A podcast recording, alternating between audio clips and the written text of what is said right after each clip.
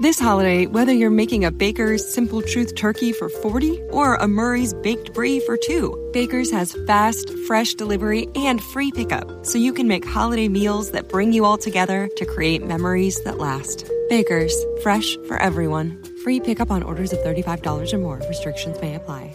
Choose from a great selection of digital coupons and use them up to five times in one transaction. Check our app for details. Baker's, fresh for everyone. El jueves 7 de marzo a las 23.15 horas, el canal de televisión AMC estrena en exclusiva la serie francesa Filarmonia, un thriller psicológico que invita a los espectadores a adentrarse en las bambalinas de la Filarmónica de París y de su directora de orquesta, Hélène Barizet, una mujer con un pasado que la está alcanzando y una maldición de la que trata de escapar, en un viaje marcado por la conquista, el descenso al infierno y el camino a la luz. La muerte repentina del director de la Filarmónica de París precipita la llegada de su sustituta, una mujer que emplea métodos inusuales, arriesgada y valiente. Filarmonia, la música está en la sangre. Filarmonia, estreno en exclusiva el 7 de marzo en AMC.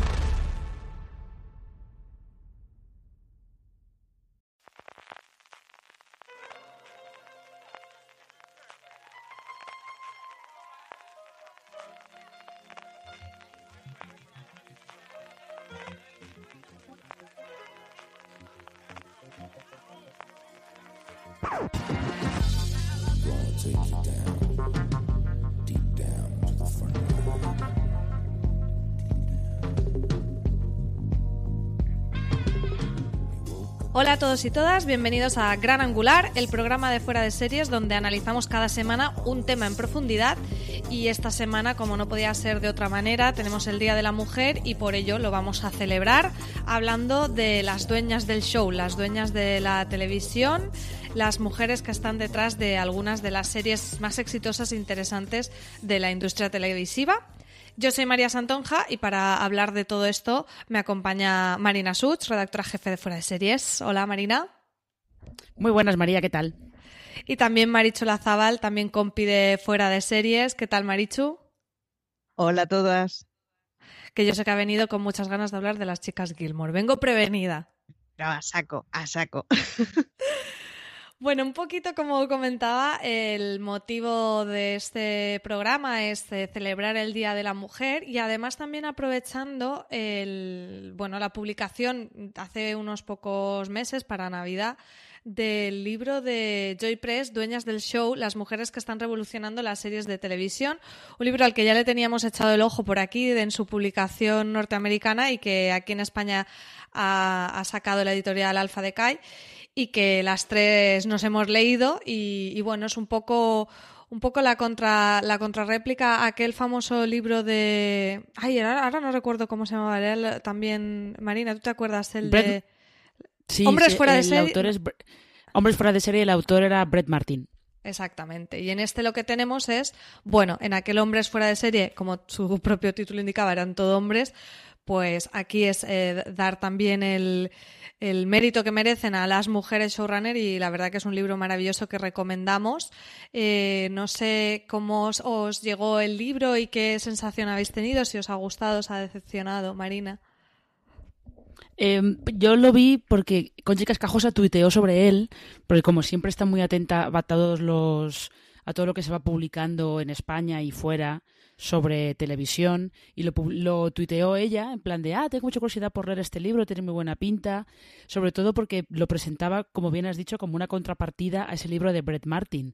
Ese hombre fuera de serie que- sobre todo contrapartida al título original en inglés de ese libro que es Difficult Men que es un libro que habla de pues de los eh, showrunners más famosos y más conocidos tipo David Chase, David Simon, Matthew Weiner, Vince Gilligan Hmm. y mm, David Milch y sobre todo lo que él lo que él contaba en ese libro eh, es como casi todos ellos tienen fama de ser personas difíciles y cómo ser tener un carácter difícil eh, los como que cimenta más su estatus como genios de la televisión, ¿no? Sí, además eso pasa ya no solo en televisión, como el genio creador en general, ¿no? Es como una figura, eh, un estereotipo de la, incluso de la historia del arte, casi que te dijeran de, bueno, es un cabrón, pero qué brillante es, ¿no? Sí, algo así. Y Conchi lo ponía un poco como de, em, bueno, pero es que eh, para crear una serie de televisión buena no hace falta ser una mala persona. En el libro de Brett Martin, de hecho, el capítulo que le dedica a Vince Gilligan y Breaking Bad dice que es que debía ser la sala de guionistas más amable y más educada de todo Hollywood, probablemente. Y, y esa gente hizo Breaking Bad sin necesidad de gritarle a nadie, ni de... Eh, ni de crear traumas psicológicos a nadie, como pasaba por lo que se ve en algunas de esas salas de guionistas. Entonces, este, eh, este Dueñas del Show viene un poco, como que te presenta un poco la contrapartida de eh, ha habido series de televisión muy influyentes y muy importantes que fueron creadas por mujeres también. Sí, además también eh, es un poco, mm, también en el libro habla un poco de, bueno, en cierta manera, eh, esa, ese tipo de actitud que comentábamos en un hombre puede ser como justificada, como es brillante, y en una mujer, pues no, no, llegas a estar en esa posición o, eres prácticamente una bruja. Eh, y, y, bueno, porque se permite a lo mejor esa actitud en unos y en otros no. En cualquier caso, aquí encontramos un poco de todo, ¿no? Porque en el libro también te comentan eh, es interesante porque en cada capítulo dedicado a una de estas mujeres muchas veces hay... Eh, hay citas de, personas que trabajaron con ellas y hablan de si eran o no eh, difíciles o no, o en qué facetas, o desde luego además profundizando y dando un contexto, ¿verdad, Maricho? Sí, yo creo que además una de las cosas que señala el libro y está muy bien, y es que son grandes mujeres que tienen grandes ideas y que hacen grandes proyectos, pero que no los hacen solas.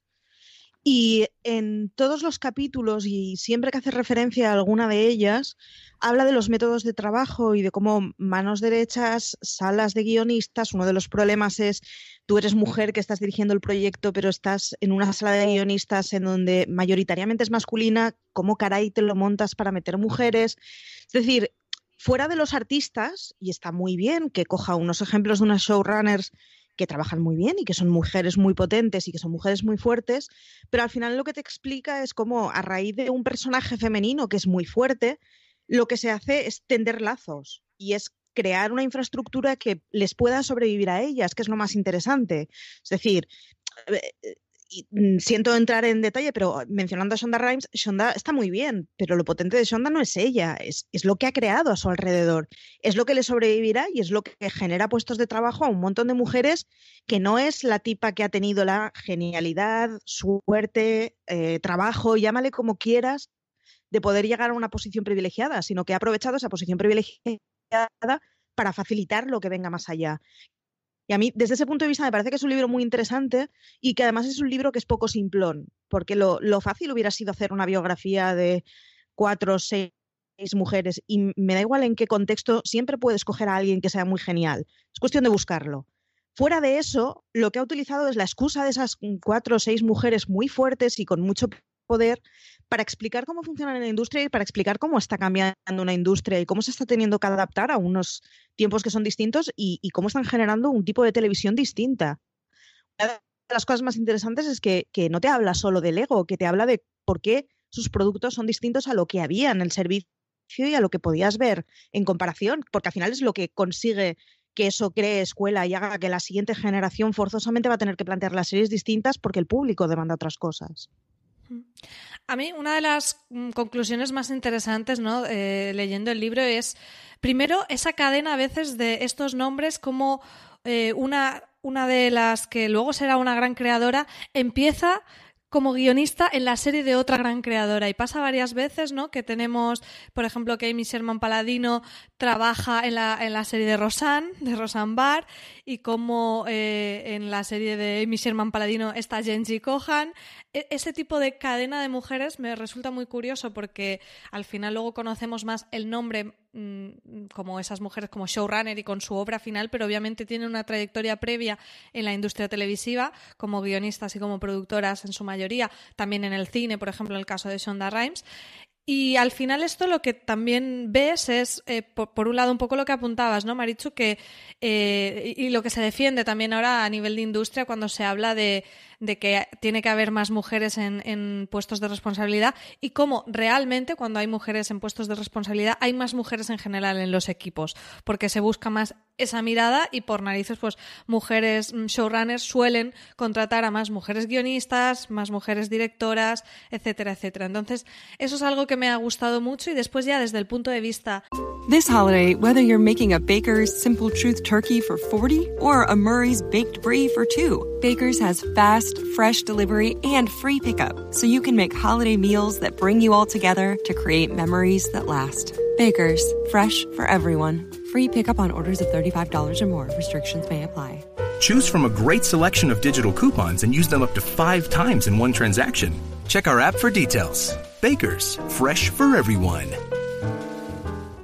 De esas obras y de y de esos personajes y narrativas que nos presentan, como también inevitablemente el tener una mirada femenina nos aporta una, una, mayor diversidad en historias de lo que a lo mejor estábamos acostumbrados hace no tantos años, porque como estaba diciendo Marina, los superreferentes de los autores eh, hace nada eran casi que absolutamente mm, todos masculinos. Entonces, tener esa mirada femenina nos hace tener personajes femeninos más complejos que afrontan situaciones mmm, diferentes desde el punto de vista de, mm, más de la mujer, de sus realidades y que eso siempre va, va a dar una, un mayor crecimiento. Y ya no incluso solo a nivel de, de género, que me parece bueno, pues un poco el tema más obvio, ¿no? Sino que como muchas de estas mujeres luego eh, me resulta curioso que son a veces eh, eh, mm, también las que eh, incluso lideran otro tipo de, de discursos también, en cierta manera, reivindicativos de diversidad a nivel racial, a nivel mmm, sexual, por ejemplo, a nivel de género, a, a, otros niveles, ¿no? Como si dijéramos, bueno, como estoy en esta posición, también eh, voy a aprovechar, porque además cada una también tiene su condición, ¿no? De mujer, pero a lo mejor es mujer afroamericana o mujer eh, no binaria o, o, etcétera, etcétera. Entonces, bueno, al final, eh, como un poco decía al principio, este podcast un poco para celebrar eso, para celebrar esa diversidad. Y yo la verdad que estoy encantada con el libro de, de Joy Press por un poco lo que estabais contando, porque además me parece que hila muy bien todo ese análisis, que como decía Marichu, no es la biografía de ella entonces, esta fue a tal universidad y luego estuvo aquí y allá, sino que va un poco más a ese debate más profundo. Y, me parece, mm, vamos, un imprescindible para todo el mundo que le guste la televisión que, que, se acerque. No sé si queréis comentar alguna cosita más del libro de Joy Press antes de entrar un poquito a hablar de una selección de estas showrunners que hemos hecho nosotros, Marina.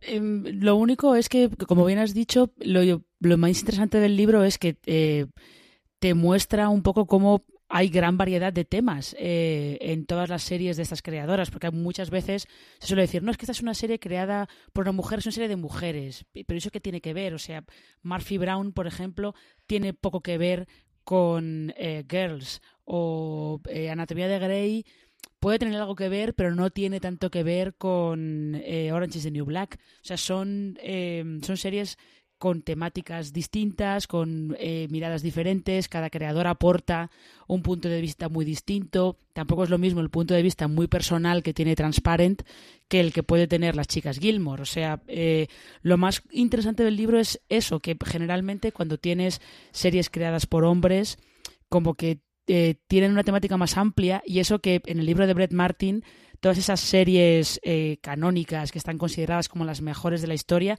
todas están protagonizadas por un hombre de mediana edad que está enfadado o frustrado o en crisis, básicamente. Sí, realmente hay, hay casi más un hilo conductor y sin embargo no se suele usar tanto esa etiqueta de, de series de hombres, mientras que, o sea, se, se aprecia como la individualidad de ese creador y esa obra, mientras que parece que de mujeres sí que se usa la etiqueta por suerte yo creo cada vez menos y se va derrumbando esa barrera, pero sí se usa esa etiqueta cuando, como dices, ahí hay series cada una de, de su padre y de su madre.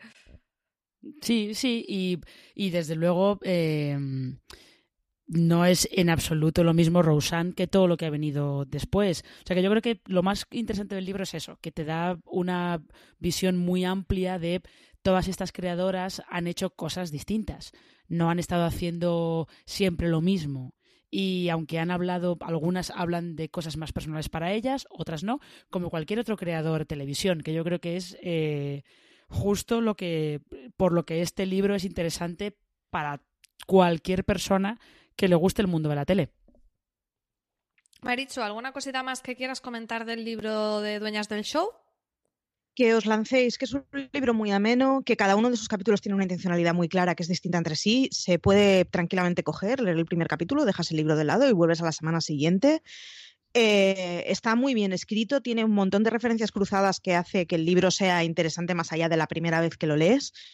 Y, que, nada, que, que lo disfrutéis mucho que es una de esas recomendaciones que, valen mucho la pena, de verdad, y, que le echéis un ojo. Es muy ameno, es muy sencillo de leer, tiene un banco de información enorme y tiene una intencionalidad que se ve muy evidente y que cuál es el hilo de discurso en cada uno de los capítulos es una cosa que da muy de cara y que, que hace que sea un libro muy sencillo de leer, sobre todo. O sea, no os imaginéis una Biblia, una Biblia teórica, es algo que puedes llevar en el metro perfectísimamente y sin ningún problema. Así que que os pierda el miedo y, nada, y que por él. Pues sí, yo me sumo a esa recomendación. Después también quería comentar, antes de empezar a hablar de las showrunners, que bueno, que el tema showrunners lo hemos tratado también ya por activa y por pasiva en los podcasts y en, y en la web. Hemos dedicado mucho, muchos artículos a diferentes creadores. En concreto, en Gran Angular, no hace demasiado, hablamos de los showrunners más influyentes de la televisión actual, donde ya eh, allí hablábamos de creadores hombres y mujeres y algunos de los nombres de mujeres los recordaremos hoy también en este programa. Y después también dedicamos un programa a los showrunners más influyentes de la tele clásica, como si dijéramos.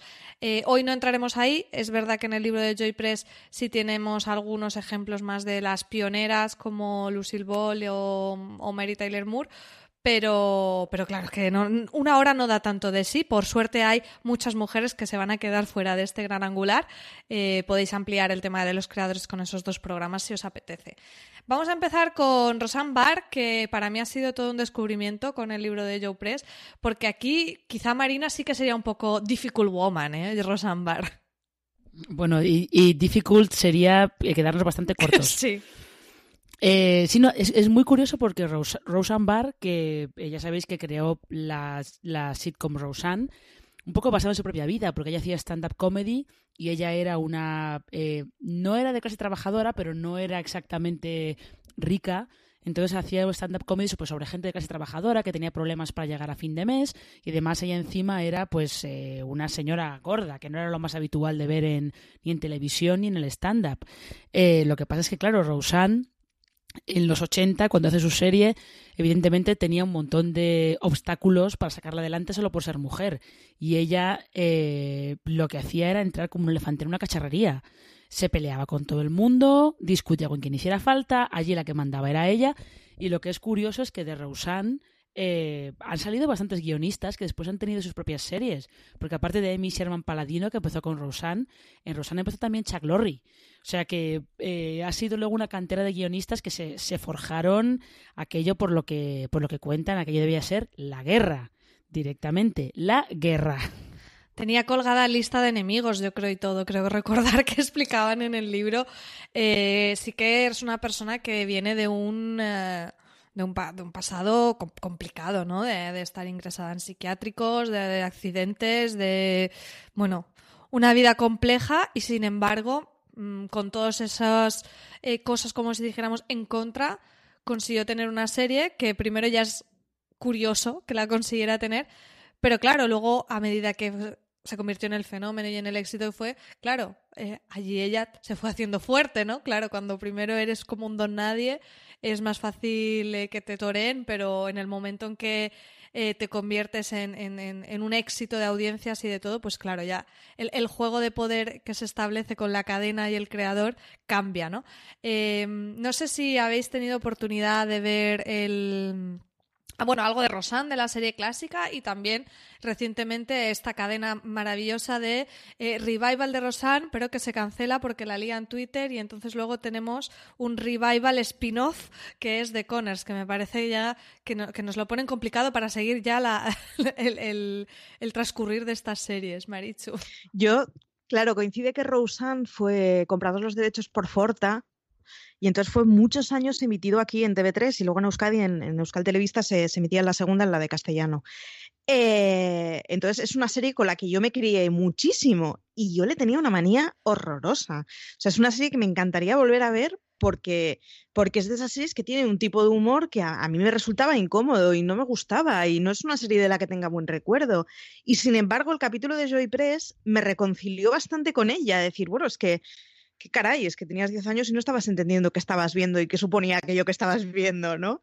Entonces, es una de esas es una de esas series que entendiéndola qué es lo que hay detrás This holiday, whether you're making a Baker's Simple Truth turkey for 40 or a Murray's baked brie for 2, Baker's has fast, fresh delivery and free pickup, so you can make holiday meals that bring you all together to create memories that last. Baker's, fresh for everyone. Free pickup on orders of $35 or more. Restrictions may apply. Choose from a great selection of digital coupons and use them up to five times in one transaction. Check our app for details. Baker's, fresh for everyone. En un mundo donde extraterrestres acechan a los humanos, dos soldados deben esconderse para sobrevivir sin su Old Spice. ¡Cállate! ¡Cállate! Hombre, hueles re feo. ¿Que no te pusiste el nuevo Old Spice Dry Spray con frescura de larga duración? ¡Cállate! ¡Nos van a oír! No puedo. ¡Apestas! ¡Te dije! ¡Se me olvidó el Old Spice! el hecho de que te haga gracia o no, las bromas de Roseanne se convierten en algo más bien anecdótico. Y hombre, sí, claro, si no te gusta no la veas, no, no te fuerces, pero, pero sí que es mucho más que aquello que representa, porque visto ahora, pues, pues, pues es una comedia sobre una familia y hemos visto mil comedias sobre familias hechas en Estados Unidos. Y luego resulta que no, que, que aquello de lo que te hablaba Rosanna es una cosa mucho más compleja que, que, solo el hecho de es una comedia de una familia. Y sobre todo en el que la protagonista principal fuera más ella que el personaje femenino, que el masculino, que sí, que tenías a lo mejor la hora de Bill Cosby, pero era Bill Cosby. Aquí era Rosanne, en su título y todo era ella. Efectivamente, sí, sí, to todas esas cosas, el, el, al final, o sea, pues bueno, pues te hablaba de una familia trabajadora, de hacer muchas cuentas en la cocina y, y, eso, y estaba alrededor de la figura de ella, que es un carácter muy fuerte y que no es un carácter que no tiene nada que ver con esa mujer perfecta de vestido de lunares en la casita con la valla blanca que espera a su marido que llega de trabajar para ponerle la cena, ¿no? Roseanne era un discurso completamente, bueno, diametralmente opuesto a ese, siendo, sin embargo, el, mismo entorno que hemos visto mil veces en series. Entonces, en ese sentido, eh, el, el, capítulo de Joy Press te, en mi caso particular me reconcilió, pero sobre todo lo que te explica es todas aquellas cosas de contexto que igual, pues pasado el tiempo se nos ha olvidado de lo que marcó la serie, pero fue una serie que significó mucho más de lo que se le recuerda a menudo, ¿no? Luego ya toda la vuelta que ha tenido ahora de locura, el, el looping este eh, que estabas comentando ahora, ha, ha, sido muy de locura, pero es que claro, pero es que visto en perspectiva ha sido de locura, pero incluso coherente. Es que Sí, bueno, tampoco es que nos Rose... ha sorprendido a nadie. O sea, es como la liaba antes y la sigue liando ahora, ¿no? Efectivamente, es una votante de Trump muy, pues bueno, pues de no callarse su opinión públicamente, que las cosas que decía en los finales de los 80 sigue diciéndolas ahora. Entonces, bueno, sabíamos a lo que veníamos y el riesgo estaba en que, bueno, pues si ya la, vez, la voz fuerte chocaba hace 20 años, pues, pues hoy en día en un discurso muy fijo y muy de un lado que, bueno, pues como cuanto menos es impopular, pues, pues bueno, pues trae conflicto. También es un poco lo que esperábamos, porque para volver a hacer la misma serie que se hizo en aquellos años, hoy en día no tendría sentido. O sea, que, sabíamos a lo que veníamos y era parte del juego. Marina, ¿alguna cosita más de Rosanne? Eh, sí, no, que quería decir que en el, con el revival este que hubo el año pasado, también hay que, hay que decir que Roseanne estaba mucho menos implicada en la sala de guionistas. Ella eh, dijo que no quería volver, no quería estar tan implicada en guionistas, probablemente porque ella sabía que si se implicaba ahí iba a haber problemas. Y lo curioso de esto es que la co-showrunner de la serie era Whitney Cummings, que es una cómica que también sigue un poco la línea que llevaba Roseanne en los 80, de no tener pelos en la lengua, de hacer un humor a veces muy soez y muy, y muy burro.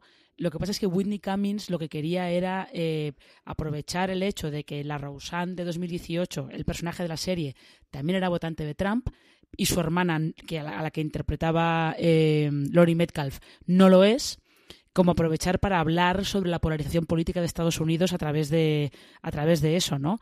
Pero es que hay que tener en cuenta que Roseanne, en los 30 años que han pasado desde que se estrenó la serie por primera vez, eh, se ha vuelto loca. Sea, antes lo que dice Marichu lo está diciendo, lo ha dicho como de una manera muy, muy eh, tímida y muy relajada con la cantidad de salvajadas que ha dicho Roseanne por Twitter, salvajadas que la llevarían a un juicio por difamación en cualquier sitio. O sea, de insultar a gente, cosas racistas, antisemitas, misóginas. Ahora se ha metido con el Me diciendo que todas las denuncias son falsas. O sea, eh, lógicamente cuando ABC decidió darle el revival, sabía dónde se metía, pero claro, eh, de saber dónde te metías. Pero superó sus expectativas. Totalmente, de saber dónde te metías a pensar que ella podía ser controlada, creo que ahí eran un poquito ilusos, ¿eh? Sí, yo creo que mm, subestimaron la, capacidad que tiene hoy en día de, llevar uno su voz al público, ¿no? Y es que posiblemente Roseanne, si, si esto se hubiera hecho sin existir Twitter, sin existir Internet, o al menos tal y como lo conocemos, hubiera dicho las primeras burradas, pero se hubieran enterado los 20 que tienen alrededor y entonces la gente influyente hubiera sabido que Rosanna había dicho eso. El problema de ahora es que la, burrada de turno la escribes en caliente y la lee todo el mundo. Entonces, claro, si ya de por sí eres una persona sin filtros, que, bueno, pues, oye, cuando envejecemos todos a mejor no vamos. O sea que, pues, pues claro, pues las consecuencias son las que son. Pero bueno, pero digo yo que también estaba eso dentro de bueno, pues o, le quitas Twitter o sabes que van a poder pasar estas cosas. Bueno, en cualquier caso, eh, como hemos empezado diciendo, esta sí que era Difficult Woman. Aún así, el, mérito de, la serie que lanzó en su momento y que la llevó a la fama está ahí, es ineludible. Y yo estoy con Marichu en que este capítulo en el libro de Joy Press eh, te, hace un poco también entender su figura, te pone además en contexto un poco ese pasado por el que ella, eh, que, ella vivió, que es, eh, que, es complejo, cosa que por ejemplo me gustó porque en, a lo mejor en otras creadoras no, no entra en ese tipo de detalles tanto, porque no lo necesitan, pero quizá para entender a esta persona sí. Entonces, bueno, eh, está muy bien. Vamos a pasar a algo un poco más alegre, una mujer también con mucho carácter, pero no, no tan complicada como es Amy Sherman Paladino. Y con los mejores sombreros del mundo. Eh, eso, bueno, y con el look más maravilloso.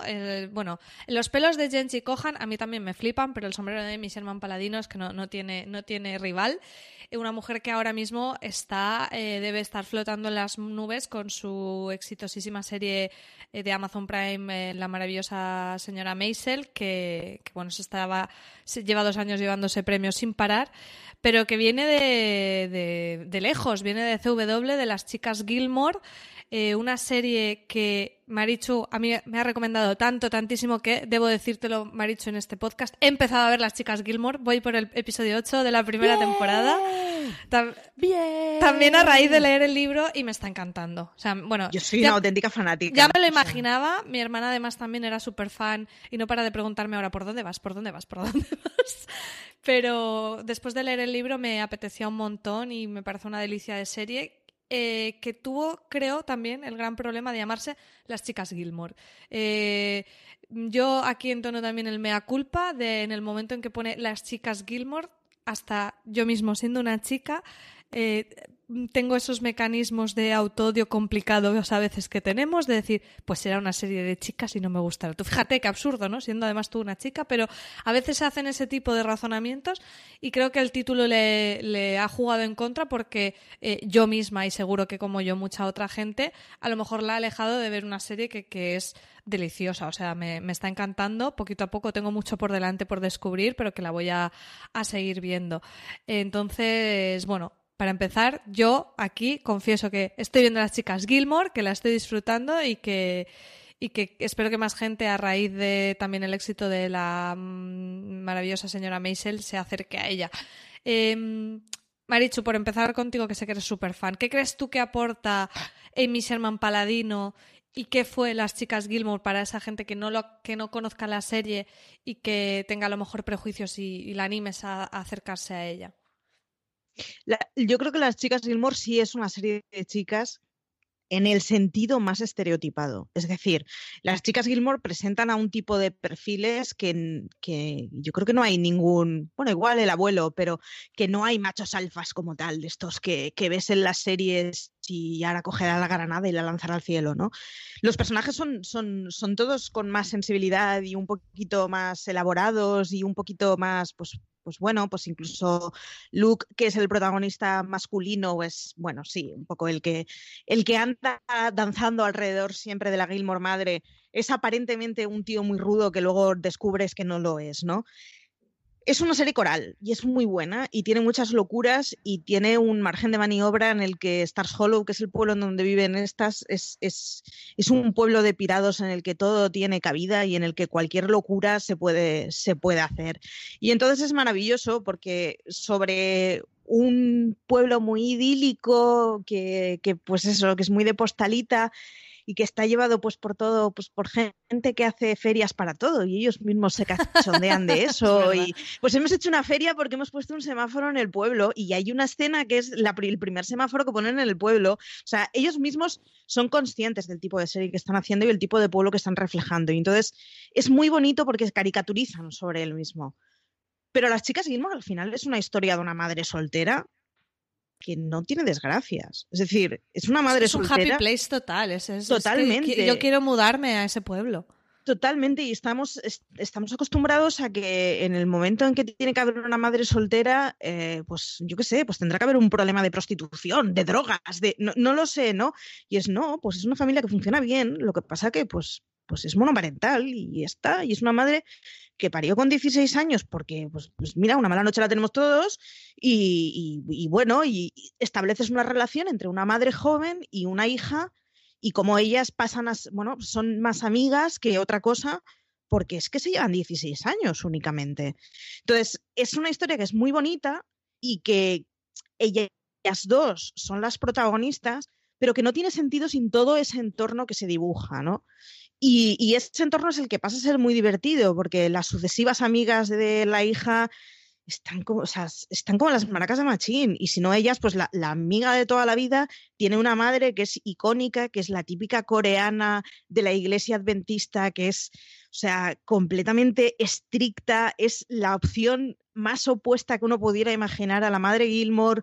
Entonces, es una serie que está muy bien hecha y que luego además, yo, yo creo que acepta consigo misma la ridiculez que tiene el estereotipo de una serie de chicas y entonces lo aprovecha en su favor porque en un montón de escenas que son cursis y son blandas y pues le da la vuelta de tuerca y caricaturiza sobre ello y es lo que hace que pese a que sea una serie de chicas sea divertida para todo el mundo y sea mucho más que eso. Y luego además es una serie llevada por mujeres donde los comportamientos fuertes son los de mujeres. Y ojo, que hay que entenderla en su contexto. Cuando salió las cuatro estaciones de las chicas Gilmore, que es la, el, bueno, el, el, el revival. Sí, el revival que se hizo hace un par de años en donde te explicaban qué había sido con la historia años después, que básicamente se hizo entre otras cosas porque Sherman Paladino no estuvo vinculada a las últimas dos temporadas y el cierre había sido un poco distinto a como ella lo concebía y entonces tenía como una pestañita que, bueno, y que porque aún no Netflix había funcionó muchísimo, ¿no? En el momento en que, Sí, en el sí. que entra las chicas Gilmore ya cerrada en el catálogo de Netflix, vuelve un poco un resurgir de la serie por toda esa gente nueva que la descubre y que la sigue descubriendo, como yo misma ahora lo estoy viendo en Netflix. Supongo que a Netflix le saldrían las cuentas y fue un poco esa alineación fantástica de Amy Sherman Paladino quiere dar un, un cierre distinto a, a su serie y Netflix encantada de la vida. Y porque la fanbase de, de, las Gilmore somos unos brasas, o sea, hacemos apología de la serie. Hay, hay series que acarrean fans que no sabemos callar bajo el agua de ella, y entonces en esta le pasa un poco. Y sucesivamente en cada entrevista se le preguntaba, ¿y cuándo vas a volver con las Gilmore? Entonces, claro, te llega Netflix que te pone un cheque en blanco y te dice, mmm, un año de tu vida, páralo para hacer cuatro capítulos. Eh, pago lo que haga falta, muevo a quien haga falta y junto a quien haga falta bueno, pues si no lo aceptas entonces no lo vas a aceptar nunca. El caso es que cuando salieron las cuatro estaciones había mucha gente que hacía la lectura de las Gilmore como pues 2015, ¿no? No, mmm, olvidaos de eso. O sea, las series hay que verlas entendiendo de cuál es el momento en el que están. O sea, uno de los problemas que tienen las Gilmore es que los novios de las Gilmore son unos petardos y que las Gilmore tienen cosas de petardas. pero es que es que es una serie de hace 20 años, es que los novios de la Gilmore tienen que ser los que tienen que ser y hoy en día posiblemente sería una serie que tendría muchas sensibilidades que no las tiene. Es una serie de blancos. De todos modos, aún así, bueno, sí, en el tema racial mm, sí, bastante, Pero, pero igualmente aún así yo la veo bastante, o sea, pensando eso, como bien dices, es que hace 20 años no la veo tan lo que podría ser, o sea, le va muy moderna, empezando por el hecho de que la premisa, o sea, que la protagonista sea una madre soltera y su hija, con la independencia que, que rebosan y abanderan, me parece bastante eh, transgresor. Sí, y, yo creo que el tipo de críticas que se le hacen es a toro pasado, 20 años después, es que, joder, es que tienen pocas sensibilidades porque uno de, uno de, los problemas que se repiten sistemáticamente es que el conserje del hotel es homosexual y en las cuatro estaciones queda clarísimo y se habla abiertamente de ello, pero sin embargo en las Gilmore es un tema que, que en la original es un tema que es evidente, pero siempre lo mantienen de una forma ambigua. De hecho, hay un par de escenas a lo largo de la serie en que él habla con su pareja que no sabemos quién es, no sabemos si es distinto, no sabemos el género, y siempre las frases son como muy cariñosas pero muy ambiguas. Y ese, ese tipo de cosas es una de las cosas que se le ha juzgado a las Gilmore. Bueno, son las Gilmore de las 2000 estaban peleando en muchos temas como para meterse en todos, pues no se supieron meter en todos los temas o no pudieron o lo que fuera.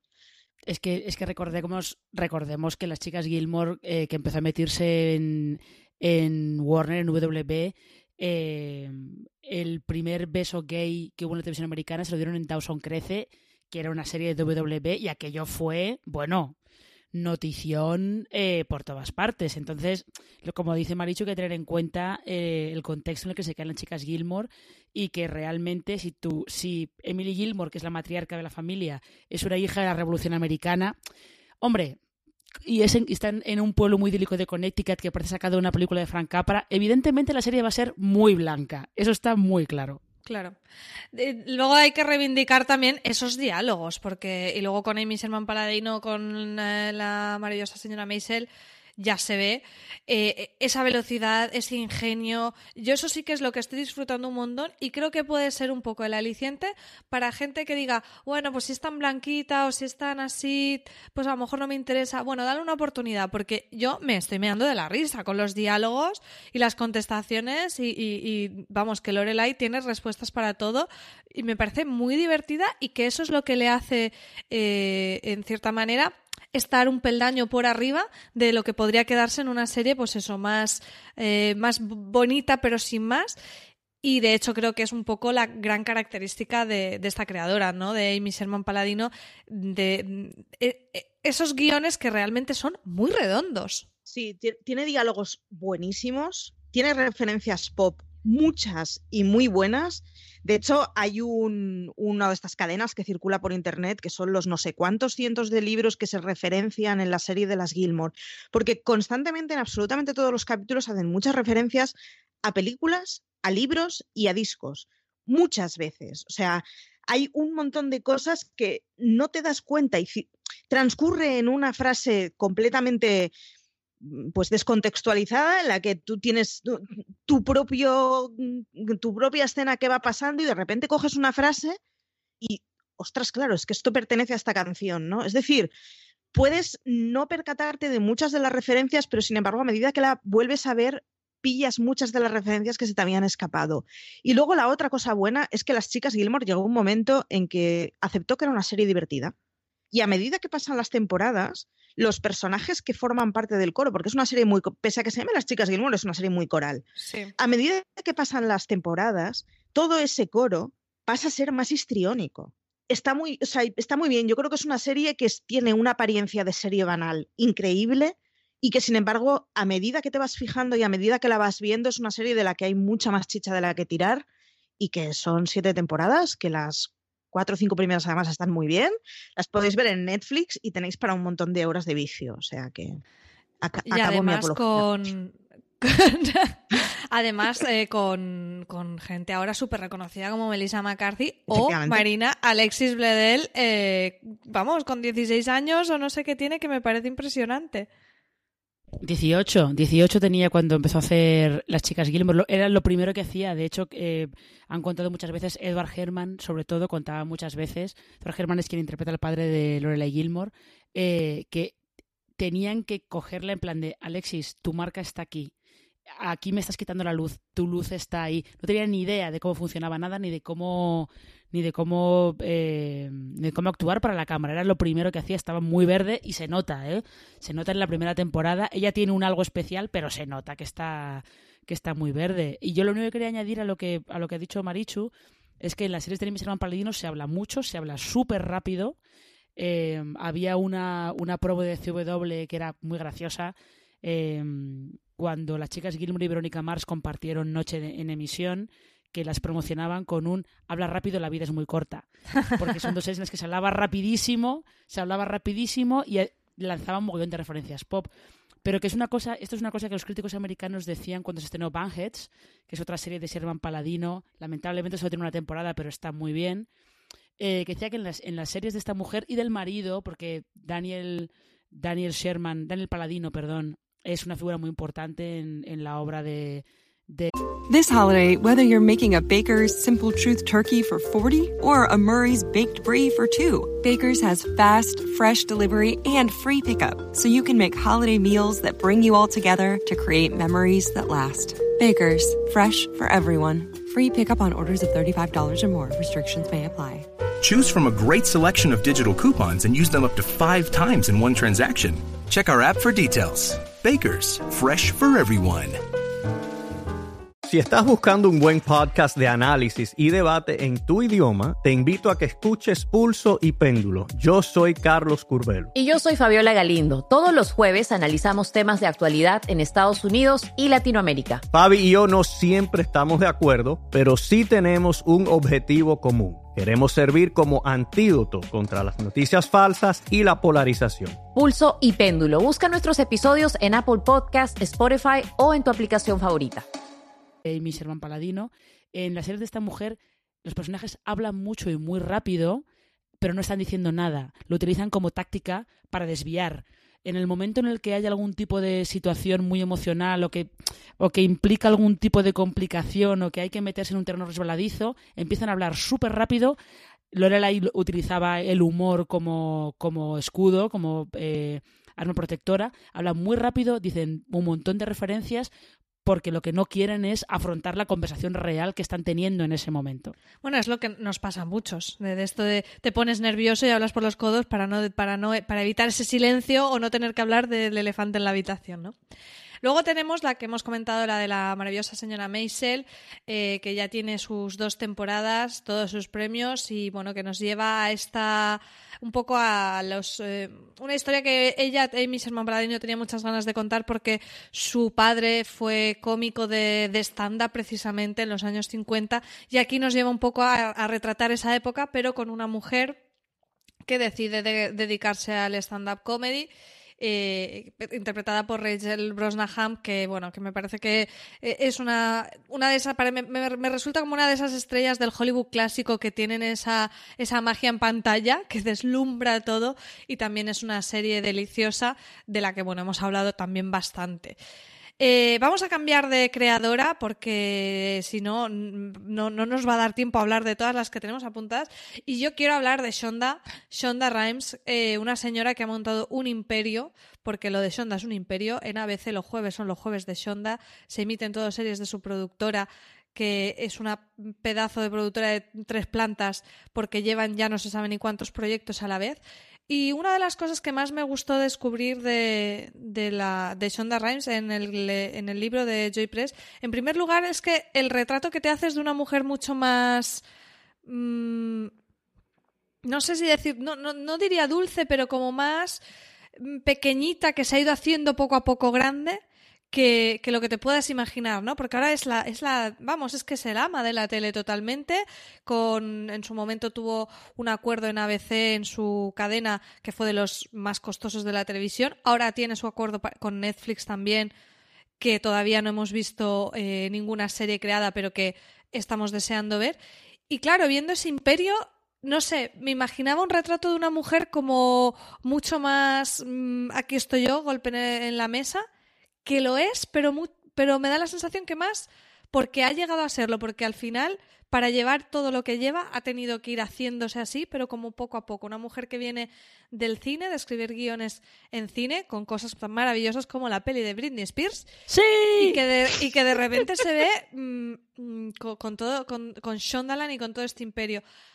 Y otra cosa interesante, como también en el libro de Joy Press se da mucho, eh, se pone mucho en valor la figura de su compañera, de Betsy Beers, que yo desconocía el nombre totalmente, que es con quien tiene ella la productora, y es una mujer que también venía del cine y que desde el primer momento con Anatomía de Grey empieza a trabajar con ella en la parte más de producción, producción, pero que realmente las dos entraron en el mundo televisivo a la vez y empezaron a aprender cómo era distinto la televisión del cine eh, en paralelo y, es una relación de, compañeras que sigue hasta el día de hoy y que entre las dos lleva la productora.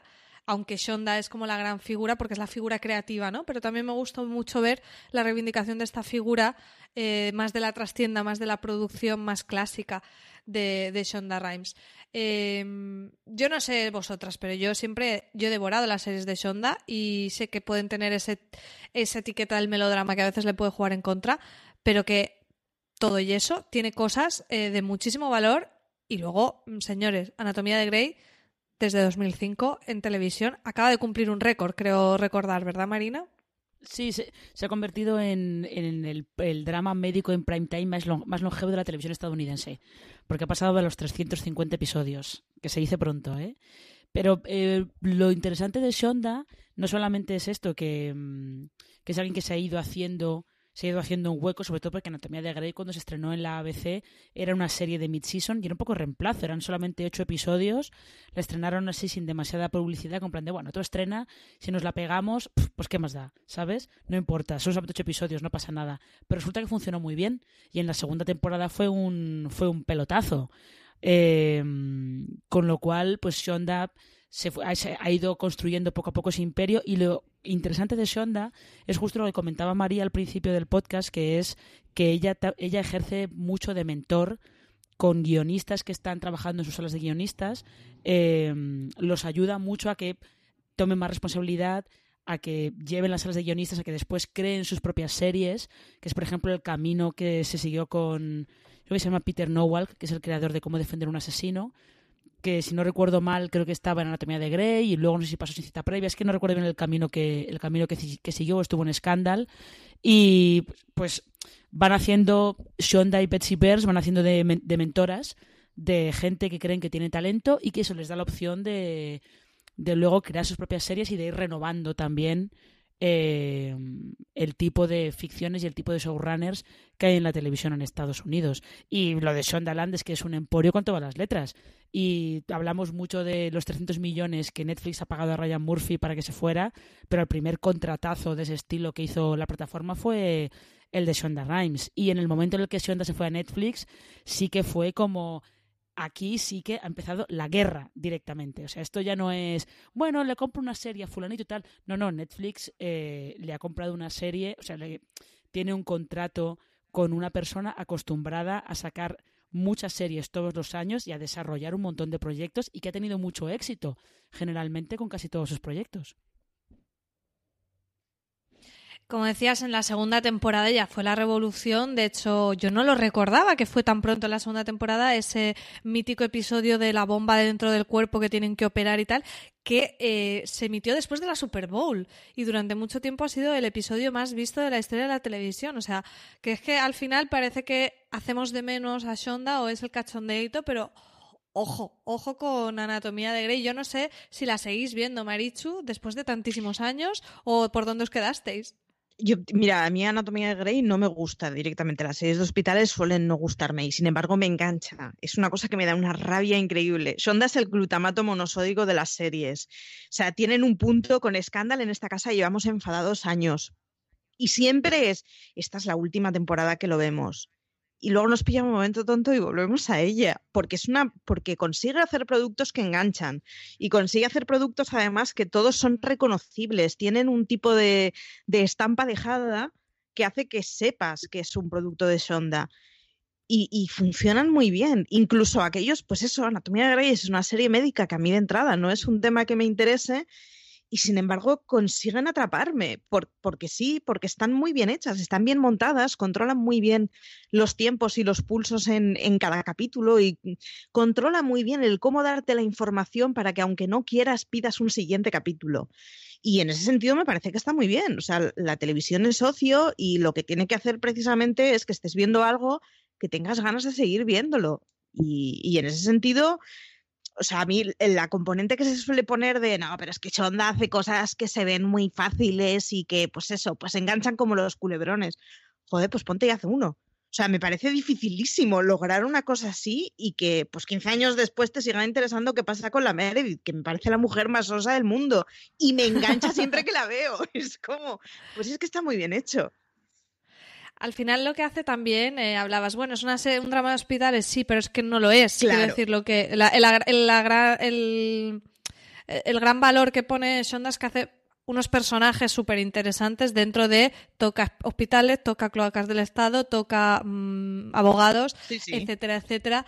Y a mí eso me, me, parece que, y bueno, y en el libro así lo explica, ¿no? Que, que fue como una mezcla de géneros al final. Te podrá gustar más o menos, pero los dramas hospitalarios no se habían hecho nunca como se había hecho Anatomía de Grey hasta el momento, o esos cambios, ¿no? Es un poco e, esa, idea de cómo la persona no sabe nada de las normas de la televisión, no sabe que se las está saltando, y un poco es lo que le pasó a ella. Y después, una, eh, pese a todo eso, dentro de ese entretenimiento y, ocio, y solo esto es palomitero, mete muchas cosas. Cada vez, poquito a poco, ha ido ganando terrenos.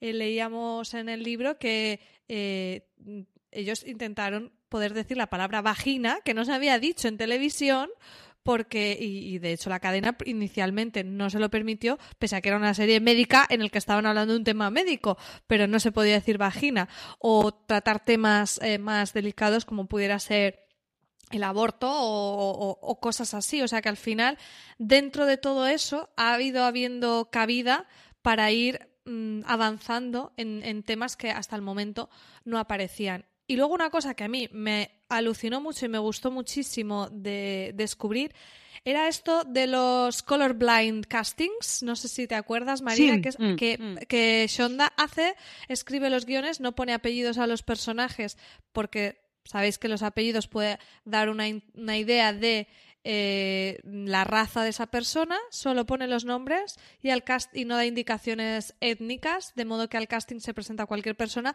y de hecho el mítico eh, personaje de Miranda Bailey iba a ser una señora alta y rubia y nada más parecida y blanca y nada más parecida a la realidad.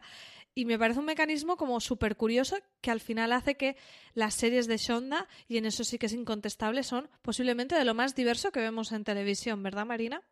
Sí, eh, ahí yo creo que eh, como se estrenó en la temporada 2004-2005, que ahí también estaba Perdidos, que tenía un reparto también muy amplio y muy diverso racialmente, es verdad que Shonda hizo la temia de Grey de la misma manera, en plan de, mira, eh, vamos a abrir el casting para que pueda entrar cualquiera. Y así es como eh, entró Sandra Oh, así entró Isaiah Washington, aunque luego al final aquello salió un poco de aquella manera. Em, pero sí, creo que eh, el libro también se dice que Shonda, después de eso, de no, esto va a ser un colorblind casting, aquí cualquiera puede entrar. Luego, sin embargo, cuando creó Scandal, sí que se dio cuenta de que su protagonista tenía que ser una mujer negra y que era relevante, la raza de ese personaje era relevante para lo que pasaba en la historia. Porque a veces... Sí, porque inicialmente en Anatomía de Grey es como la raza no importa, pero no mm. importa a nivel, no hay problemas raciales, es un mundo, no sé, una meritocracia en el que no, no, va, no va a haber un discurso de lo que le suceda a los latinos o, o que, o por ejemplo el personaje de Cristina eh, Yang, que la actriz es, es de origen coreano y demás, y no se trata ese tipo de cosas. En cambio, en Scandal sí el tema racial comienza a aparecer en, el discurso de Shonda. Hmm, sí, es, es, es importante, pero es verdad que eh, las series de Shonda casi todas son muy corales y al ser muy corales pues lo que buscan es que se refleje un poco más como es la sociedad estadounidense, ¿no? Que no es eh, pues que hay minorías, que de hecho son minorías muy numerosas como los afroamericanos y los latinos, eh, que tienen que tener una representación en las series. La otra es que Shonda al final te está hablando de profesiones de poder. O sea, estás hablando de médicos, estás hablando de abogados, estás hablando de asesores presidenciales, estás hablando de gente que tiene mucho poder.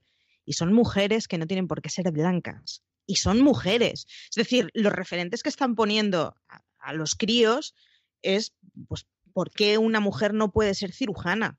O sea, al final son profesiones, bueno, de, muy alta clase y de aquellos eh, sectores en los que, bueno, pues en cualquier lugar es tan difícil, pero en un país en donde la educación es de pago, aún más.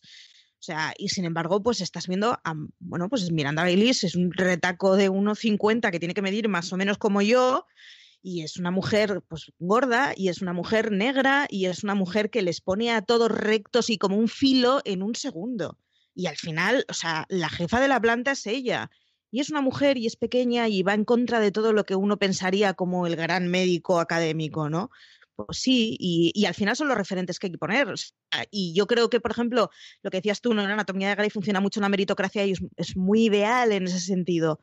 Pero está bien que haya referentes que sean ideales y que sean a lo que aspiras. O sea, no tiene por qué ser todo un reflejo fiel y digno de la sociedad, entre otras cosas, porque si no, no tienes referentes distintos a los que modificarte. No, y además, si nos cuelan lo de ah, que les pasa de todo, accidentes en avión, atentados y de todo, vamos a quejarnos de la veracidad en el tema racial. Hombre, señores, un poco de seriedad. Si aceptamos bomba humana, aceptamos Exactamente. Bueno, vamos a pasar a, una de las creadoras más jóvenes que tenemos en la lista, que es Lina Dunham, eh, conocidísima por su serie Girls de HBO, que estuvo en emisión de 2012 a 2017. Una serie que para mí es absolutamente imprescindible, pero que sin embargo en su regreso después de cerrar Girls el pasado año con Camping, también en la misma casa, eh, dejó a todo el mundo tan tibio que ni me he acercado a ello y es que no, no, me lo puedo ni creer de mí misma porque de verdad que Lina Dana era una persona de decir, bueno, después de haber hecho Girls voy a ver todo lo que, lo que haga esta mujer y la primera en la frente porque no, no he visto Camping. Yo no sé, Marina, si has tenido oportunidad de ver Camping y si es tan terrible como la han puesto. No, no he visto Camping, me pasó lo mismo que a ti. Leí unas cosas tan malas que que al final me mantuve alejada de ella. Lo que pasa es que lo que yo leía es que Camping es un remake de una, de una comedia británica y lo que decían es que el intento de, de Lena Dunham y Jenny Conner, que es su, era su colaboradora en Girls y su colaboradora también en estas series, lo último que han hecho juntas, que le daban una vuelta que no terminaba de cuajar. Yo creo que en parte es porque Girls es, eh, es una serie en la que Lena Dunham está contando una historia muy personal en el sentido de que es la historia de, de, su entorno. Y sobre todo lo que hace es radiografiar a un grupo de gente muy específico en un tramo de edad muy específico y lo radiografía muy bien que era es una cosa que suele pasar es una serie que despierta muchos odios de mucha gente que dice es que esa gente no existe, no existe que son unas pijas es que son unas egocéntricas y es como claro y la serie sabe que son unas pijas y unas egocéntricas son treintañeras de Nueva York o sea es como si dijeras claro pero les da les, les da mucha cera justo por ser unas egocéntricas o sea la serie las trata muy mal, porque es muy consciente de que son así. Eh, pero claro, el camping ya está en otra cosa distinta y yo creo que ahí eh, Lina Dunham no tenía el mismo enganche que, el que tenía con Girls. Marichu, ¿cuál es tu relación con Lina Dunham? ¿Eres eh, seguidora de Girls? Yo reconozco que no, lo siento, no puedo, lo siento mucho. Me parece una serie muy triste y muy gris y me cuesta mucho y siempre pienso que en algún momento de mi vida me tengo que poner a verla porque estoy segura de que es muy buena, pero la veo y me entra mucha tristura. Para mí me, parece que hace un reflejo muy, muy duro, muy urbano, muy, pues eso, las, maltrata mucho. Y, la verdad es que me ha costado siempre mucho de ver y creo que es que es una tipa en la que hay que seguir el, rastro y hay que ver qué tipo de cosas hace y hay que ver girls y hay que entenderla y pero me cuesta una barbaridad. O sea, no, sé, me, entran siempre ganas de tomar ansiolíticos cuando empiezo con girls y acabo, acabo dejándola, la verdad. Yo la tendré que venir yo a defender Girls, pero me parece que, bueno, Marina lo ha apuntado ya, que es una serie que habla de, un... Al final es el típico camino del paso a la edad eh, de la edad de niño a la edad adulta y, ese salto de la infancia, mm, pues que no es agradable, a veces viene con circunstancias que no apetecen y, parece que te aferras a, lo que es más cómodo, que es quiero seguir haciendo chiquilladas y que me aguanten mis gilipolleces y no vivir en el mundo real.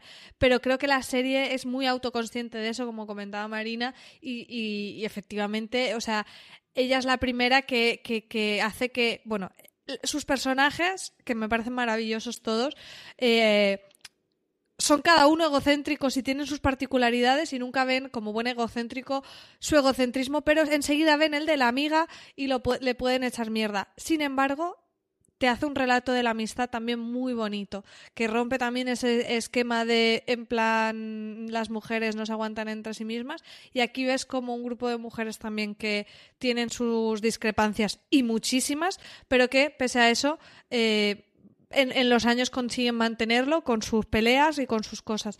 A mí es una serie que me parece súper disfrutable a nivel de realización, a nivel de riesgo. Me parece que tiene episodios maravillosos, como por ejemplo el episodio embotellado que tuvimos ya de cara al cierre de la temporada, eh, abordando un montón de temas eh, sociales complejos, también rompiendo clichés. Fue muy comentado el tema de los desnudos de Lina Dana por no ser un cuerpo femenino canónico, lo cual me parece maravilloso y, chapó por ella porque mm, no, no, sé por qué tenemos que estar aún todavía con todas estas tonterías y, y a mí me parece que es una, una, una serie maravillosa y brillante, la verdad. Así que bueno, no os diré darle una oportunidad porque puedo entender que tiene un tono eh, dentro de esa dramedia que a muchos no les gusta, igual que no, a lo mejor es que no van a soportar, no sé, muchas series de dramedia en este en esta en este This holiday, whether you're making a Baker's Simple Truth turkey for 40 or a Murray's baked brie for 2, Baker's has fast, fresh delivery and free pickup, so you can make holiday meals that bring you all together to create memories that last. Baker's, fresh for everyone. Free pickup on orders of $35 or more. Restrictions may apply. Choose from a great selection of digital coupons and use them up to five times in one transaction. Check our app for details. Bakers, fresh for everyone. Si estás buscando un buen podcast de análisis y debate en tu idioma, te invito a que escuches Pulso y Péndulo. Yo soy Carlos Curbelo. Y yo soy Fabiola Galindo. Todos los jueves analizamos temas de actualidad en Estados Unidos y Latinoamérica. Fabi y yo no siempre estamos de acuerdo, pero sí tenemos un objetivo común. Queremos servir como antídoto contra las noticias falsas y la polarización. Pulso y péndulo. Busca nuestros episodios en Apple Podcast, Spotify o en tu aplicación favorita línea y especialmente Girls no es de las más cómicas, ¿no? Como a lo mejor podíamos encontrar con otras. Entonces, bueno, si no es tu rollo, eh, lo entiendo, pero creo que, que es una serie con mucho valor y que, bueno, que al final tiene un título que sintetiza lo que es, y es Girls, que es esas, esas chicas que no son ni niñas ni mujeres todavía, y ese paso de esa etapa, pero como decía Marina, en un espacio muy concreto, en una época muy concreta y en un lugar muy concreto y en un poder adquisitivo muy concreto. Pero, pero bueno, una serie muy, muy, eh, muy destacable. Vamos ya con Genji Kohan, que este nombre siempre me ha fascinado. Otra señora que, que, que también es súper particular y que en su obra se refleja, empezando por la fantástica y divertidísima Wits en Showtime, que es una serie que, bueno, como le suele pasar a Showtime, no sabe cerrar sus series y se alargó, en mi opinión, en exceso, pero que yo disfruté muchísimo en sus primeras temporadas. Marina, ¿tú seguiste Wits en su momento? Eh, la seguí, pero un poco salto de mata. Y mm, lo curioso de Wits, que es una cosa que luego Genji Kohan no ha repetido, eh, es que eh, una de las críticas que solía hacer es que Nancy Bodwin, que es su creadora, no aprende nunca. Todo, o sea, creadora, perdón, su protagonista. Todo lo que le pasa, todo lo que le pasa a Nancy, porque Nancy lo que hace es eh, se muere su marido y ella empieza a vender marihuana para poder mantener el mismo nivel de vida que tenía antes. Porque ella vive en estas urbanizaciones eh, típicas de Bahía Blanca en, Estados Unidos. Y Nancy hace muchas cosas malas y terminan pasando muchas cosas malas por eso, y ella no aprende nunca. Y era una cosa que Genji Kohan eh, sostenía a rajatabla que la gente no cambia, y como la gente no cambia, Nancy no podía cambiar no podía evolucionar en ninguna de las eh, siete, ocho temporadas que duró la serie. Luego, eh, cuando se pasó a Orange is the New Black, ha, suavizado un poco esa, esa idea y en is the New Black sí que hay gente, sí que hay personajes que ves que evolucionan, hay algunos que no, que se mantienen igual, eh, pero sí que es ves gente que evoluciona, que no es exactamente igual, o te enseña otras facetas de esas personas. Aunque yo creo que Nancy y Piper se parecen mucho en el sentido de que eh, lo que hace Genji Cohan con ellas es eh, reírse un poco de esos privilegios de clase media alta blanca protestante y eso les da cera un poco en plan de hijas mías es que vivís en un mundo vivís en un mundo completamente aparte de lo que es eh, la realidad y después ya comentabas eh, la serie por la que es más conocida Genji Kohan es Orange is the New Black, además precisamente por ser una de las primeras series de producción propia de Netflix que eh, hicieron esta apuesta. Una serie además carcelaria de una prisión de mujeres, también con un reparto muy, muy diverso a todos los niveles, ¿verdad, Marichu? Sí, y luego además las historias de cárceles estamos acostumbrados a que solo sean de hombres. El cine tradicionalmente, las cárceles han sido cárceles y de mm, confinamiento no. Perdón. En general, aislamiento, aislamiento de personas suelen ser varones. Y al final es un tipo de situaciones y de lugares comunes que ya hemos visto muchas veces y que no digo que estén peor, pero que, que, que ya lo hemos visto. Y sin embargo, Orange is the New Black habla de un entorno que hemos visto 40.000 veces y los temas son completamente distintos. Y es, es fantástico porque los roles funcionan de una manera diferente, las situaciones que se generan son distintas. Es una serie que es dura, pero tiene muchísimo humor, tiene personajes divertidísimos dentro de toda la desgracia que, se generan ellos mismos o en la que están viviendo. Que, que es fantástica, trata el tema de la sexualidad de las mujeres en las cárceles de una forma que me parece muy interesante. En general me parece que está muy bien. Y, luego además tiene una premisa que es muy buena y es que es una niña pija blanca la que metes en una cárcel que es, que es la selva y, ve y aprende a vivir y aprende a sobrevivir y aprende a, moverte en un entorno que no está a favor de lo que tú has vivido siempre y del entorno en el que tú te has movido. Y tiene personajazos fantásticos e historias muy buenas. Yo creo que a medida que avanzan las temporadas, pues le cuesta un poco más mantener el tipo, pero, pero es una serie que tiene unas, no sé, dos, tres primeras temporadas que son extraordinarias, están muy bien. Y luego además em, son historias que puedes ver la temporada primera y bueno, dejártelo descansar un tiempo y volverte a seguir con ellas, porque crean un, mundo suficientemente, bueno, están aisladas, entonces crean un mundo que es completamente endogámico, en donde al final son historias de personajes estrictamente, porque es que en el entorno no tienen nada. Sí, aquí una de las características ¿no? que ya con esta serie y también la siguiente de Kohan vemos es esos repartos, eh, esas historias corales con muchos personajes eh, muy particulares, muchas veces saliéndose de, del redil de lo más convencional. Y bueno, al final creo que Orange is the New Black tiene y supuso un, una supuso un hito muy importante en el sentido de un poco lo que hablábamos al principio del tema este de las series de chicas. O sea, Orange is the New Black mm, podría ser la serie más de chicas del mundo porque prácticamente el 90% de su reparto es femenino y sin embargo muchísimos hombres se acercaron a ella sin ese prejuicio, eh, algo que hemos podido ver posteriormente con series como The Handmaid's Tale, por ejemplo, super femenina o Feud eh, en los últimos años ya lo veíamos en Orange is the New Black en 2013, de empezar a tumbar esas barreras de series de chicas. Y luego un poco el mismo esquema repitió en 2017 Genji Kohan con el estreno de Glow, también otra serie coral, muy femenina, muy diversa y con una premisa divertidísima y súper original, ¿verdad Marina? Eh, sí, hay que tener en cuenta que, Glow, la creadora no es ella, ella es productora, pero la creadora son otras dos mujeres, que son Liz Flaghive y, y Carly Mensch, y mm, realmente se parece un poco a Orange is New Black porque, como bien dices, vuelve a ser una serie muy coral, con un montón de tipos de mujeres distintos, y, pero metido en el mundo de, la lucha, eh, de un programa de lucha femenino. Y realmente es que es una serie, aparte de que es muy divertido, es una serie en la que con eso, metiéndose con a, partir de ese mundo y de todo el tipo de mujeres distintas que hay, va tocando muchos temas que igual de otra manera no se podrían tocar, ¿no? Porque hay eh, tienes una luchadora que es eh, afroamericana y tiene su personaje en la lucha tiene todos los estereotipos de los peores estereotipos que se asociaban a esa comunidad, tienes a, una chica que es india y la, la, encasillan como si fuera una terrorista árabe. O sea, realmente acaban hablando de, muchos otros temas que no solamente son eh, las risas que te puedes pasar de ver cómo una cosa tan cutre como ese programa de lucha acaba teniendo más o menos éxito. Sí, aquí en, en Genji Kohan, desde luego, el tema racial tiene muchísimo peso en, en su discurso y en Glow, para mí, eh, posiblemente el mejor episodio de esta segunda temporada, aunque sé que a la gente le ha flipado un montón ese en el que vemos ese propio como si estuviéramos viendo el programa de Glow, eh, que además es muy divertido también. A mí me encantó el de, el de la la, ¿cómo es? La dama de los suburbios o algo así, es el, el nombre que tiene esta luchadora con todo el tema del, del estereotipo y cómo ella misma debe reflexionar sobre eh, soy yo perpetuando esta idea haciendo este personaje en el ring. Eh, una serie, la verdad que a mí su primera temporada me pareció maravillosa, la devoré.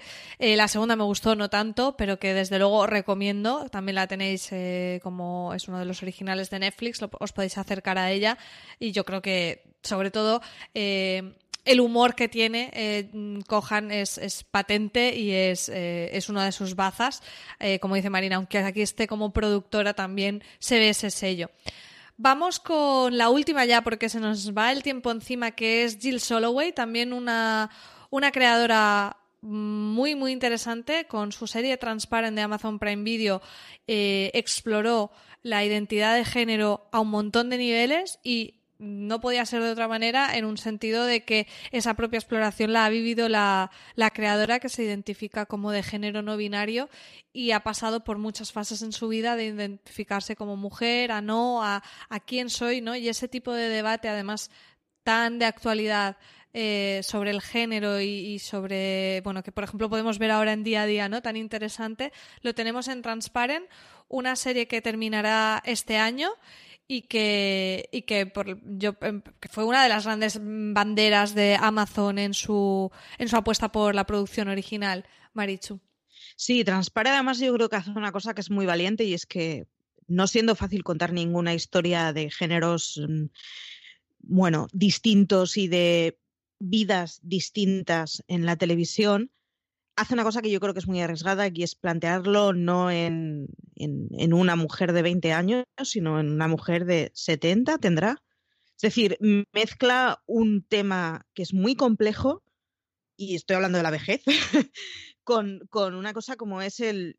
Y, y, y bueno, enfréntate a que, bueno, pues te sientes mujer, eres mujer, no es a lo que está acostumbrando todo el mundo que te rodea y hacer una transición en un momento en que es mucho más complicado para una persona cualquier cambio en su vida, ¿no? Entonces me parece que está muy bien porque eh, no coge el tema por el lado fácil y es en una zona súper urbana y moderna y cosmopolita, que bueno, que no es fácil desde luego, pero es más fácil que en un pueblo perdido de Albacete, pues cógete y cógete a una persona mayor y coge una persona que tiene que explicar a sus hijos de, oye, pues yo lo siento, pero ya sé que soy vuestro padre, pero es que no me siento cómodo donde estoy, no me siento cómodo con lo que estoy enseñando al mundo exterior y no es lo que soy, no es lo que me siento. A mí me parece que es una serie que es muy atrevida en muchas cosas y me parece que es una serie además que un tema que podría ser muy duro y muy dramático y muy crudo, consigue enseñar la crudeza sin necesidad de ser cruel por ello y sin necesidad de hacer un drama absoluto que sea algo depresivo, ¿no? Es, es, es, una cosa mucho más optimista, es una cosa mucho más alegre y es una cosa mucho más valiente. Y yo honestamente creo que es una de esas series a las que hay que darle una oportunidad y cuanto más cis hetero, blanco, de clase media, urbanita seas, mejor porque, bueno, pues más te obliga a, oye, a aprender que la vida es más compleja de nuestro propio ombliguito y la verdad es que me parece que está muy bien. Marina.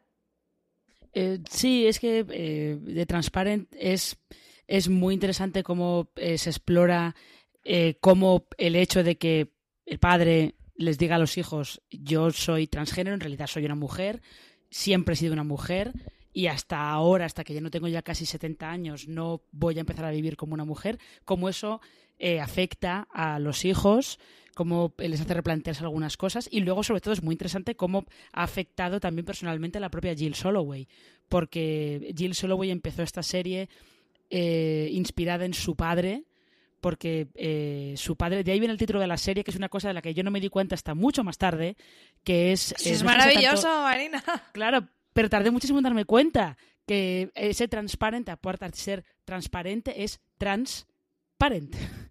Eh, padre, bueno, padre en este caso el genérico, padre trans. Y yo como soy un poco así, a veces no me entero de nada, pues tardé mucho en, darme cuenta. Em, pero ¿qué es eso? Que el camino que ha seguido Jill Soloway paralelo a la serie ha sido también bastante curioso, porque pasó de eso, ser una mujer que estaba casada con un hombre y que probablemente se identificara como hetero, eso no lo sé, eh, a crear una serie inspirada en la experiencia de su, eh, su Transparent, en este caso. Eh, según fue pasando la serie, pues pasó a identificarse como no binaria y ahora mismo, si yo no recuerdo mal, porque estos cotilleos hollywoodenses a veces se me escapan, ahora mismo está en una relación con la cómica Hannah Gatsby.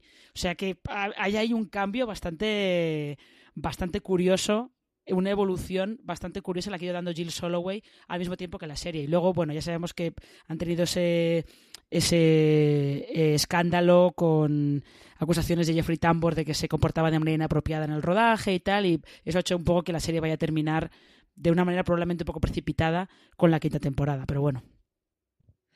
Sí, yo de cualquiera de las eh, maneras digo, eh, inciso corto, de cualquiera de las maneras creo que es uno de esos casos en los que hay que apartar un poco al escándalo del producto porque vamos a perder mucho en, el, en, el, recuerdo general y en lo que una serie hace por romper barreras si, si aislamos la serie pensando, bueno, pues ha tenido un escándalo, no volvamos a hablar de ella, ¿no?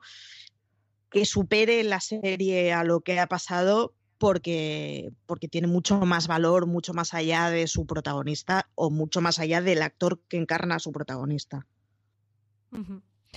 Después Jill Soloway tuvo también una temporada de Amazon Prime, Amazon Prime Video de 2016-2017, este I Love Dick. Yo vi el, el, piloto y no me, no me llamó especialmente la atención. Teníamos a Kevin Bacon por allí, no, no conecté demasiado con la historia, pero bueno, sí que recibió unas críticas mm, como también bastante tibias. No sé si Marina, tú tuviste oportunidad también de acercarte a I Love Dick. Eh, no, no, de hecho me quedé con las ganas de ver el capítulo, quiero que es el quinto, que porque se verá el mejor de todos, que era un capítulo en el que el discurso que había sobre, eh, sobre el deseo y la, sexualidad desde la mirada femenina al parecer estaba muy bien llevado, pero ahí me quedé porque sí, las críticas que yo leí eran vamos a decir, tibias y pues no me llamaron demasiado la atención. Teníamos un montón de creadoras más eh, en el libro de Joy Press que tantos hemos recomendado. Podréis encontrar también hablando de Elizabeth Meriwether, que es la creadora de New Girl y ahora tiene también Single Parents de esta jornada de otoño en ABC. Tina Fey, una cómica imprescindible que terminará también, que ha terminado este año con Unbreakable Kimmy Smith, creadora de 30 Rock, Mindy Kaling también, de The Mindy Project en Hulu. Bueno, mm, así como las eh, creadoras más clásicas, como ya apuntaba también Marina, creadora de Murphy Brown, eh, tenéis ahí para, para, ampliar un montón. Y también, como os decíamos al principio, tenéis dos podcasts también de Gran Angular dedicados a showrunners, aquí sí, hombres y mujeres. En la página web del año pasado, del Día de la Mujer, yo también escribí un artículo donde había ocho mujeres showrunners. Eh, algunas las hemos comentado, creo que un par, creo que allí hablábamos de Shonda y de Amy Sherman Paladino, pero hay otras seis más que podéis descubrir. Y desde luego, Marina, redactora jefe fuera de series para el Día de la Mujer, tendremos contenido en la web sobre temáticas eh, que pueden interesar a nuestros oyentes, ¿no? Sí, y además eh, vamos, vamos a seguir hablando de, de, showrunners y de, sobre todo de showrunners que están, que están ahora mismo al alza, esos nombres que hay que tener en cuenta porque se espera que hagan cosas interesantes en el futuro. Pues nada, ya estar atentos a la web, a todo lo que iremos publicando. Yo quería daros las gracias por este ratito que hemos pasado hablando. Me apetecía un montón comentar con vosotras eh, lo, que estoy disfrutando el libro. Ya os digo, yo todavía no lo he terminado, el libro de Dueñas del Show. Recomendarle al resto y poder también dar un hueco aquí, un espacio a que la gente conozca estos nombres que, bueno, algunos probablemente sí conocerán como Shonda Rhimes, pero otros pueden ser más desconocidos y merecen también ese espacio. Así que daros las gracias, Marichu, por acompañarnos. Espero que te hayas quedado a gusto hablando de las chicas Gilmore y contenta de saber que ya he empezado a verla. Completamente. Y además ya he caído en cuál es el octavo capítulo, así que ya estoy hasta tranquila. Y deciros que. ¿De por dónde voy? Hombre, y deciros que Certi Rock se puede ver desde el mes pasado, hace mes y medio, una cosa así, en Amazon. O sea que, que la recuperéis. Cierto. Es comedia corta, se ve facilísimo. Darle una oportunidad porque la primera temporada es un poco más flojita, pero ¡Flojita! ¡No! ¡No! ¡No! Todas las temporadas de Certi son maravillosas. Y yo a eso solamente voy a añadir I, I want to go to there. Y el papel de Tina Fey es fantástico, por cierto. Es una mujer que cada vez me tiene más enamorada. O sea que dale una oportunidad porque es que se ven solos. Pues ahí queda esa recomendación. Marina, también muchas gracias por estar con nosotras. Eh, a vosotras. Y a todos vosotros, gracias por escucharnos. Recordaros que nos podéis escuchar en iTunes, Apple Podcasts, Evox, Spotify, buscando fuera de series. Suscribíos, dejarnos estrellitas y valoraciones positivas. Y nada más, tenéis mucha más información y artículos en fuera de series.com. Gracias, chao.